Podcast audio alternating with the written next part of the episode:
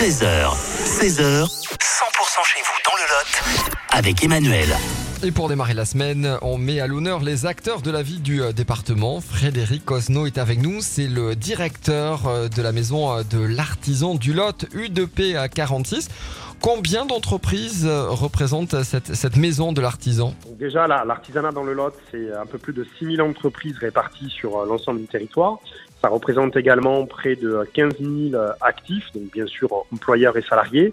Et au niveau de la maison de l'artisan, puisque nous sommes donc un, syndicat patronal, donc les entreprises artisanales font le choix d'adhérer à, à, la maison de l'artisan et à un des syndicats que nous hébergeons.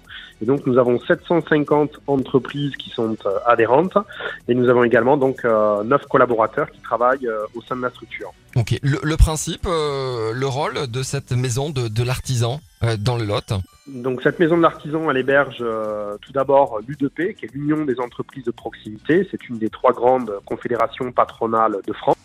L'U2P a pour vocation donc de représenter l'artisanat et les professions libérales. Et donc, euh, en tant que syndicat patronal, voilà, nos, trois grandes missions, c'est euh, de représenter l'artisanat, de défendre euh, les artisans collectivement, individuellement, et également de mener des actions de, de promotion euh, de l'artisanat.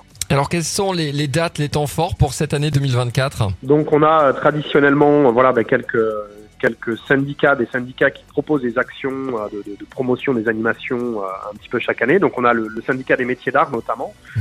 Qui a prévu à ce jour donc trois salons pour 2024.